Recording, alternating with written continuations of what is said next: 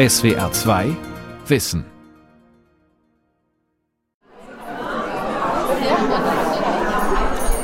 Liebe Landfrauen, herzlich willkommen zu unserer Generalversammlung. Heute haben wir einen Überraschungsgast unter uns. Ich freue mich sehr, dass Martin Rabe heute bei uns ist und über die Arbeit der Gruppe Beherz berichten wird. Lieber Martin, herzlich willkommen. Martin Rabe, ein Pfarrer im Ruhestand, engagiert sich in der Umgebung der niedersächsischen Hansestadt Uelzen gegen rechts und bittet die Landfrauen um Unterstützung. Wir haben hier in unserer Umgebung einige Menschen, alteingesessene teilweise, die einer völkischen Idee anhängen, die also davon ausgeht, dass man Blut und Boden in den Mittelpunkt seiner Vorstellungen stellt. Diese Menschen finden immer mehr Raum für Ansprachen und für Tätigkeiten. Völkisches Denken.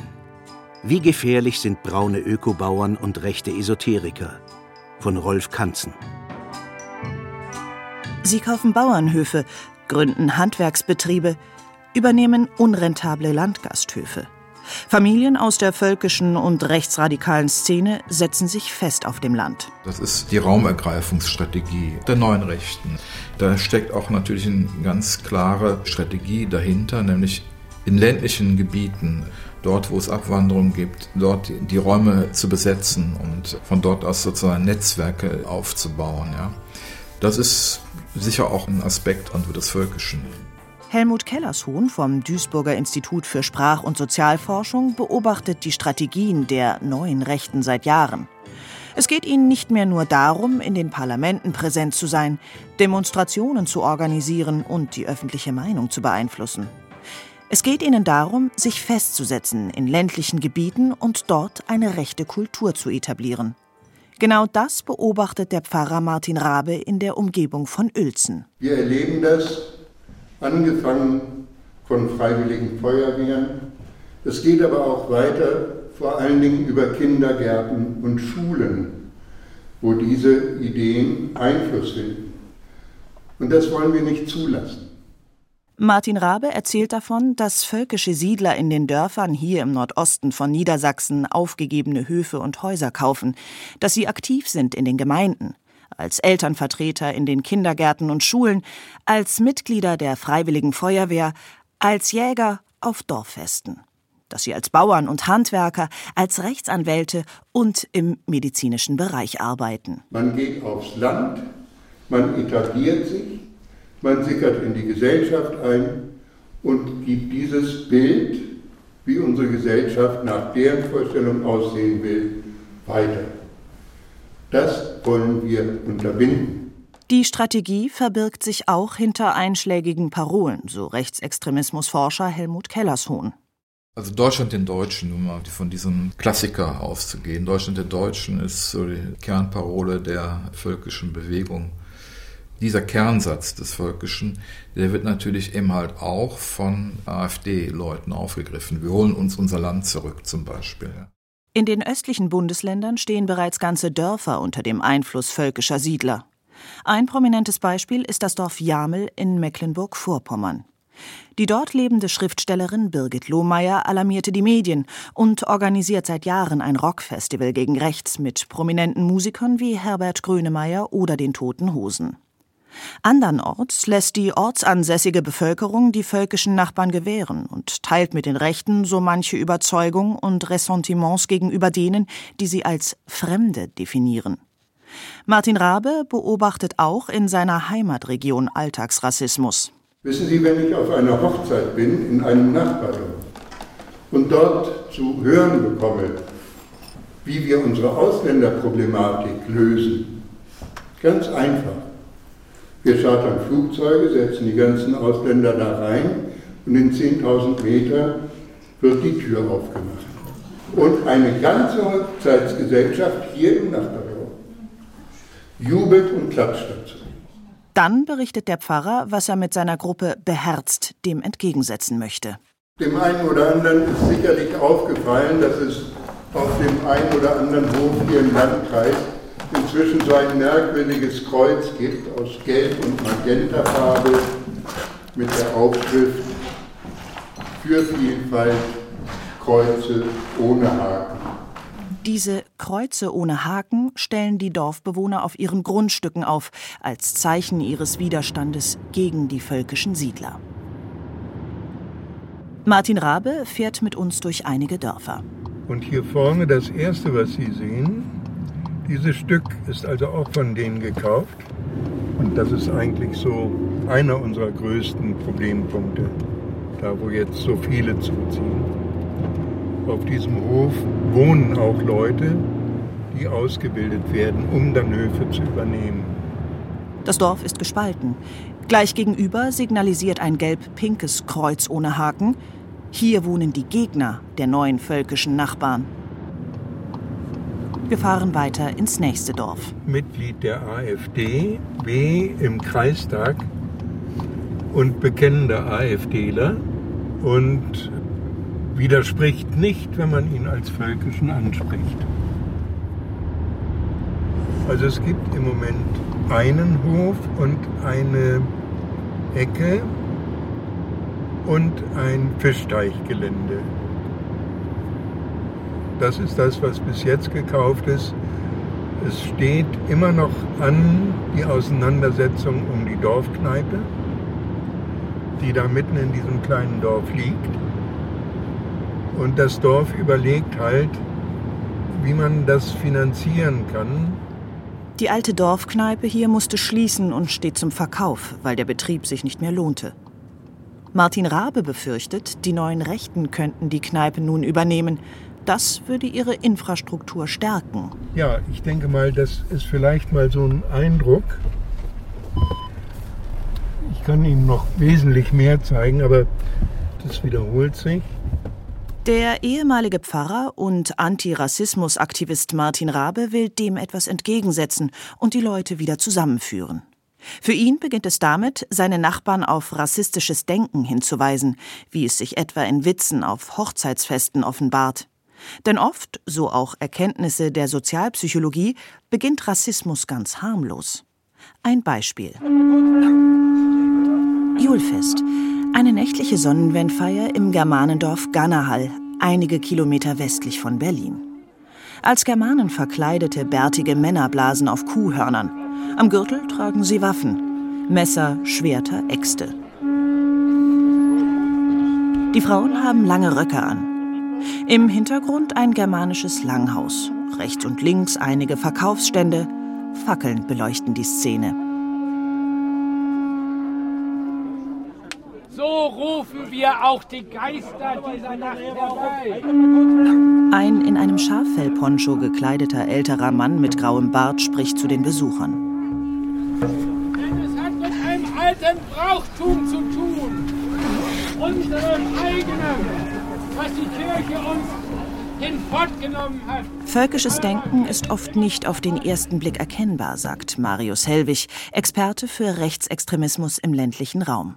Natürlich ist der Bezug auf das Germanentum nicht per se rechts und das lässt sich auch über die Menschen, die diese Veranstaltung besuchen, so nicht sagen. Marius Hellwig arbeitet in der Amadeo Antonio Stiftung in Berlin.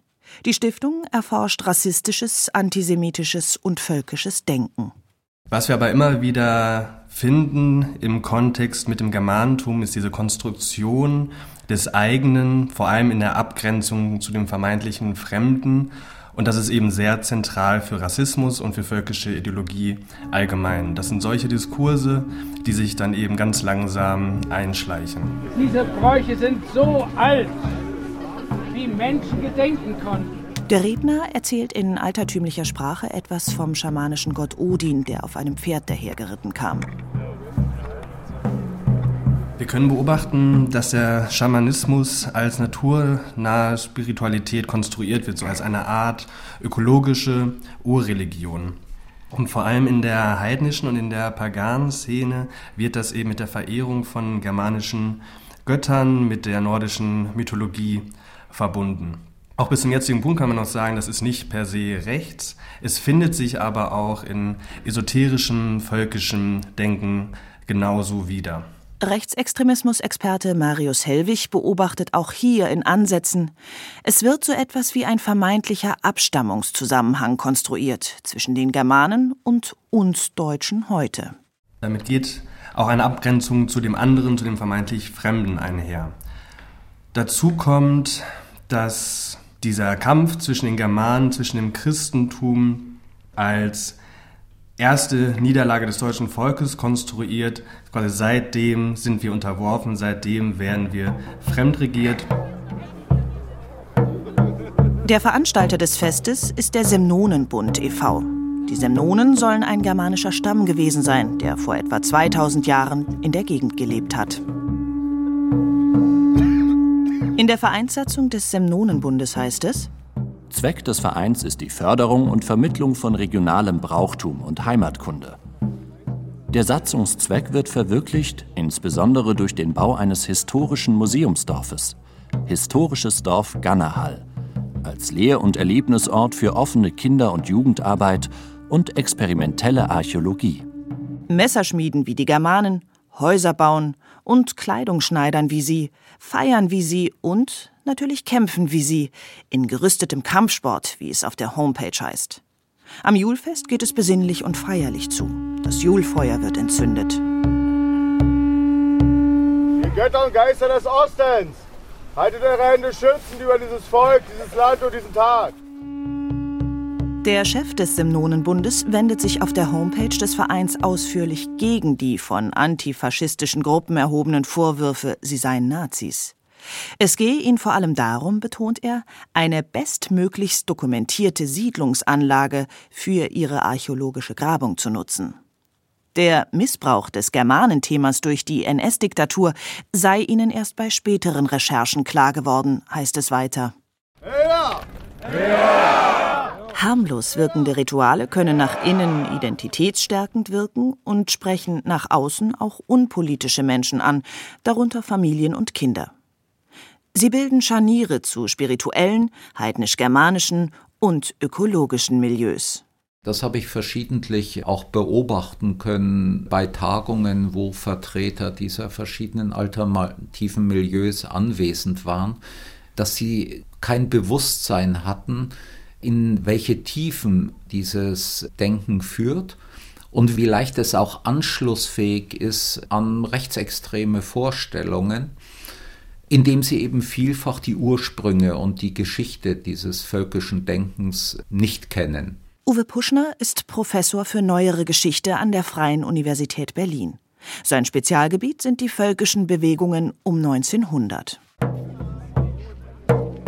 Viele Völkische um 1900 wollten das Christentum nicht abschaffen, sondern germanisieren oder arisieren. Jesus war vielleicht nicht jüdischer Abstammung. Spekulierte bereits der Philosoph Johann Gottlieb Fichte. Einige Völkische waren sich da ganz sicher. Christus war nicht Jude, weder an Leib noch an Geist. Doch es gibt auch völkische Kreise, die mit dem Christentum brechen wollten. In ihm sahen sie die Ursache allen Übels. Anstelle der alten Heiligtümer gründeten die fremden Kapellen, die sich zu Kirchen und Domen auswuchsen. Der heimische Glaube, unsere Sage, unsere Dichtung, Sittlichkeit, Sitte und Recht ward ausgerottet oder verfälscht. Die deutsche Erziehung, Waffendienst, Leibeszucht, ersetzt durch die lateinische Klosterschule und den Stubenunterricht. Damals wie heute gab es bei der Konstruktion des Germanischen ein riesiges Problem. Historiker wissen wenig über Germanen. Selbst der Begriff ist eine Fremdzuschreibung durch die Römer. Für sie waren alle Germanen, die hinter der Grenze, hinter dem Limes lebten. Diese Menschen hatten keine Schriftkultur. Was völkische Germanenfreunde heute zu wissen glauben, verdanken sie vor allem dem Römer Tacitus.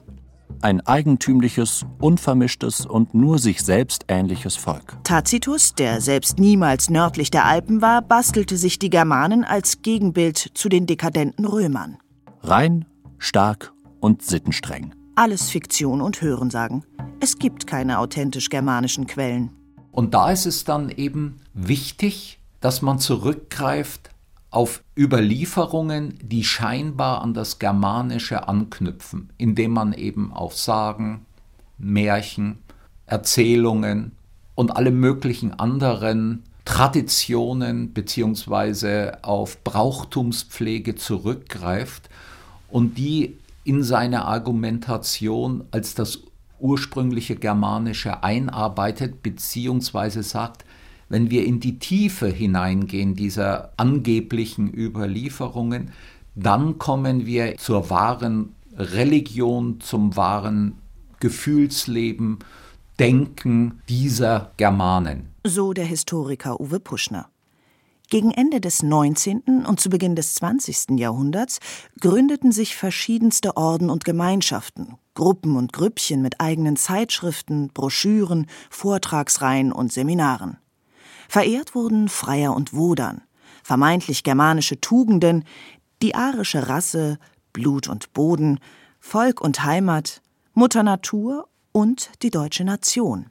Als das Germanische so in den Vordergrund drang und eine Germanideologie formuliert wurde und die unmittelbare Verwandtschaft von Germanen und Deutschen postuliert wurde, kam es natürlich auch zu einer Inszenierung des Germanischen. Im breiten Spektrum des Völkischen pflegte man Ursprungs-, Gemeinschafts- und Reinheitsdiskurse.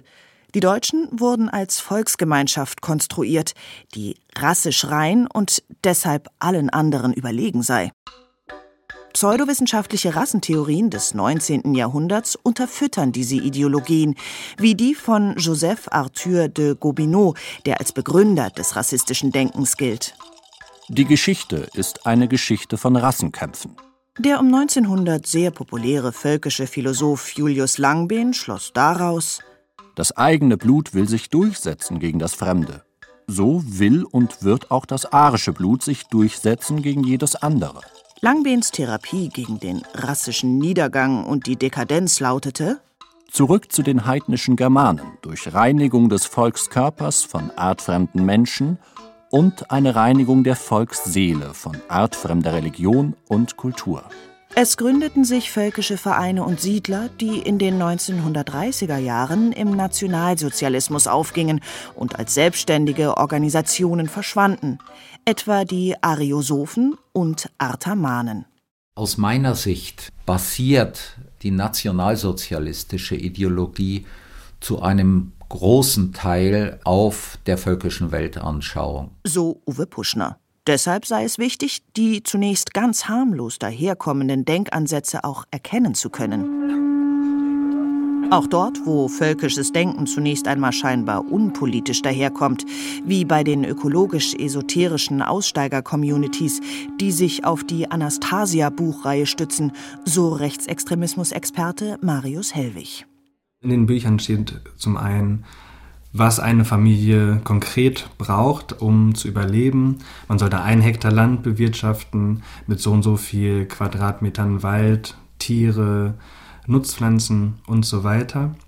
In diesen Büchern wird aber ein umfassendes esoterisches Weltbild noch darüber hinaus vermittelt. Er beobachtet auch die von Russland ausgehende Anastasia-Bewegung, deren Anhänger sich auf Bücher des russischen Autoren Wladimir Maigret stützen. Seine Bücher sind in zahlreichen Sprachen erschienen und in etlichen Auflagen. Menschen, die sich auf Anastasia beziehen, gründen, wie hier empfohlen, sogenannte Familienlandsitze. Derzeit gibt es nach Angaben des Buches Völkische Landnahme von Andrea Röpke und Andreas Speit in Deutschland mehr als ein Dutzend Projektgruppen und mindestens zwei bereits realisierte Siedlungen, eine davon im brandenburgischen Grabow. Und wenn man sich da anschaut, welche Personen diese Landsitze gerade aufbauen und wie die sich äußern und auch in der Szene aktiv sind, dann sieht man ganz eindeutig, dass es da starke Bezüge zu menschenfeindlichen Positionen gibt und zur rechtsextremen Szene und vor allem zu diesem völkischen Spektrum. In Grabo beleben die Anastasia-Anhänger das von Abwanderung betroffene Dorf, wollen mit eigenen Lehrern eine Schule gründen, so eine Recherche des RBB. Auf ihrer Homepage werben sie damit, gemeinsam zu Gärtnern, zu singen und Yoga zu machen. Eine Art alternative Ökokommune mit spirituellem Überbau, könnte man meinen. Auch der Kult um die Romanheldin Anastasia kommt zunächst vermeintlich harmlos daher. Es geht da um eine Hauptfigur, die übermenschliche Kräfte hat, die über einen Heilstrahl beispielsweise verfügt, mit dem sie mit jedem Menschen auf der Welt in Kontakt kommt, die schweben kann, die mit den Tieren sprechen kann, die Tiere bringen ihr Nahrung. Anastasia lebt allein in der Taiga, weit ab von der Zivilisation in wilder Natur. Sie ist eine Art Schamanin. Der russische Autor Wladimir Maigret schildert in hölzern und leblos wirkendem Stil aus einer Macho-Perspektive die Begegnungen mit diesem schönen Naturkind. Weder mager noch fett, gelenkig und sehr gut gebaut. In stereotypen Dialogen und Schilderungen entwickelt sich in zehn Bänden ein Weltbild, das aus der Esoterikliteratur bekannt ist. Anastasia ist Geistheilerin und Nachfahrin eines uralten, kulturell hochstehenden Volkes. Sie plaudert mit Tieren, Naturgeistern und anderen Geistwesen, hat etwas gegen vorehelichen Geschlechtsverkehr und versichert in Band 8, dass weiße Frauen, die irgendwann zum Beispiel mit einem schwarzen Mann geschlafen haben, auch nach Jahren schwarze Kinder gebären. Dazu die Einschätzung von Rechtsextremismus-Experte Marius Hellwig. Natürlich hat das einen ganz starken rassistischen Gehalt. Es ist auch kein Zufall, dass hier in dem Beispiel das Kind eben schwarz ist und deshalb vor allem ein Problem erkannt wird. Ähnliche Konstruktionen kennen wir aus dem Nationalsozialismus im Kontext von vermeintlich arischen Frauen, die Sex haben mit Juden. In den Anastasia-Büchern fließt seiner Auffassung nach unmerklich antisemitisches Denken ein. Zitat die Historiker, die Alten wie die Neuen, sprechen davon, dass sie Verschwörungen anzettelten. Sie versuchten alle zu betrügen. Heißt es in einem der Bücher. Und weiter? Das bestätigt die Tatsache, dass viele Juden wohlhabend sind und sogar auf die Regierung Einfluss nehmen können. Der Verweis auf imaginäre wissenschaftliche Beweise, hier auf die von Historikern, durchzieht die Bücher. Was im neuheidnisch-völkischen Denken nur angedeutet ist, bekräftigt hier, esoterisch und ökologisch aufgepeppt, eine deutliche antisemitische Verschwörungsideologie und andere Erzählungen, die, so Marius Hellwig, die mit einem demokratischen Weltbild sehr schwer zu vereinbaren sind. Zum Beispiel wird die Demokratie des Westens in diesen Büchern als eine Dämonkratie dargestellt. Die Anastasia-Anhänger scheuen inzwischen Presse und Öffentlichkeit. Sie fühlen sich zu Unrecht in die rechtsradikale Ecke gedrängt. Sie sind der Meinung, es würden Äußerungen Einzelner von Journalisten aufgebauscht und verallgemeinert. Man muss ganz klar sagen, dass natürlich nicht alle Menschen, die diese Bücher gelesen haben oder in irgendeiner Weise sich in dieser Szene aufhalten, zwangsläufig rechts sein müssen. Aber es lässt sich ganz eindeutig auch feststellen, dass in dieser Szene Rechtsextreme unterwegs sind und dass wir eben zu, vor allem in die Szene der völkischen Rechtsextremen ganz starke Überschneidungen finden. Die Strategie der rechtsextremen Völkischen ist klar. Es geht darum, nach und nach von unten her Gebiete und Teile der Gesellschaft unter Kontrolle zu bekommen. Der AfD-Politiker Björn Höcke, Fraktionsvorsitzender der AfD im Thüringer Landtag, stellt in seinem Buch mit dem Titel Nie zweimal in denselben Fluss aus dem Jahre 2018 diese Siedlungen in Zusammenhang mit dem, was er Afrikanisierung, Orientalisierung und Islamisierung nennt. Akteure im Umkreis der AfD sprechen von Umvolkung oder Bevölkerungsaustausch. Wenn das von Höcke sogenannte Remigrationsprojekt, er meint damit die Rückführung aller aus seiner Sicht nicht integrierbaren Menschen mit Migrationshintergrund nicht gelänge, dann, Zitat, dann haben wir immer noch die strategische Option der gallischen Dörfer. Wenn alle Stricke reißen, ziehen wir uns in unsere ländlichen Refugien zurück, und die neuen Römer können sich die Zähne ausbeißen. Die Rede ist von einer, Zitat, Keimzelle des deutschen Volkes. Und eines Tages kann diese Auffangstelle eine Ausfallstellung werden, von der eine Rückeroberung ihren Ausgangspunkt nimmt. Ausgangspunkt sind Höfe und Häuser im ländlichen Raum. Geld wird gesammelt, um so etwas wie eine rechte Infrastruktur aufzubauen. Wenn ich eben daran denke, dass ein Prozent versucht, eine Bewegung ins Leben zu rufen, wo eben Menschen auf die Dörfer gehen, sich dort einquartieren, dort investieren, Häuser erwerben und so weiter. Der Historiker Helmut Kellershuhn vom Duisburger Institut für Sprach- und Sozialforschung kennt die rechtsradikale Szene. Nur ein Prozent, daher der Name der Bewegung, sei nötig, um eine solche Strategie wirksam werden zu lassen. Von unten her eine Gesellschaft zu beeinflussen durch eine Graswurzelbewegung. Diesen Begriff prägten in den 1970er Jahren linksalternative und grünökologische Kreise. Genau das versuchen die völkischen Kräfte, die braunen Ökos. Den grünen Ökologen fühlt man sich ja sogar überlegen, weil man sagt, der Naturschutz, der Heimatschutz, ja, das ist ja eigentlich eine urrechte Idee, die äh, ihnen dann Ende der 70er, Anfang der 80er Jahre entglitten ist. Die Grünen haben die Rechten rausgedrängt. Und jetzt versuchen völkische Kreise, die Ökologie mit ihren rassistischen Ideen zu besetzen. Es geht dann nicht mehr nur um den Schutz der natürlichen Umwelt, sondern für manche um den Schutz einer als deutsch oder arteigen zurechtkonstruierten Kultur oder Rasse. Und heute leben sie auf dem Land als patriarchale Großfamilie in völkischen Siedlungen oder Familienlandsitzen, als Freunde des Volkstanzes und des regionalen Brauchtums, als Ökolandwirte und engagierte Elternvertreter, als Gründer von dörflichen Schulen, als Germanenfreunde, Schamanen, Spirituelle und Esoteriker. Ich glaube, es ist nicht nur jetzt ein strategischer Aspekt, ja, auch so ein Feld zu besetzen wie Esoterik, ja, sondern da steckt natürlich eben halt auch ein eigenes Bedürfnis dahinter. Da ist auch eine Sehnsucht nach Religion drin, die eine Antwort ist eben halt auf die Modernisierungsprozesse, auf die Beschleunigungsprozesse. Erkennbar sind die Völkischen nicht so sehr an ihrem Habitus, nicht an Glatzen oder Springerstiefeln, nicht an Hakenkreuzen oder Parteimitgliedschaften. Erkennbar sind sie an ihrem Denken. Deswegen, so der Historiker Uwe Puschner, deswegen scheint es mir so wichtig zu sein, sich mit dem völkischen Denken zu beschäftigen, um auch ideologische Strukturen erkennen zu können. Einerseits andererseits aber auch gesellschaftliche Strukturen beobachten zu können. Dagegen wehren wir uns. Doch das unterscheidet die Völkischen oft gar nicht vom Mainstream oder den etwas verrückten esoterischen oder ökologischen Rändern. Und deswegen lade ich Sie herzlich ein, mit uns an der Stelle weiterzudenken, zu arbeiten, uns zu unterstützen damit dieses Gedankengut hier keinen Platz hat. Vielen Dank.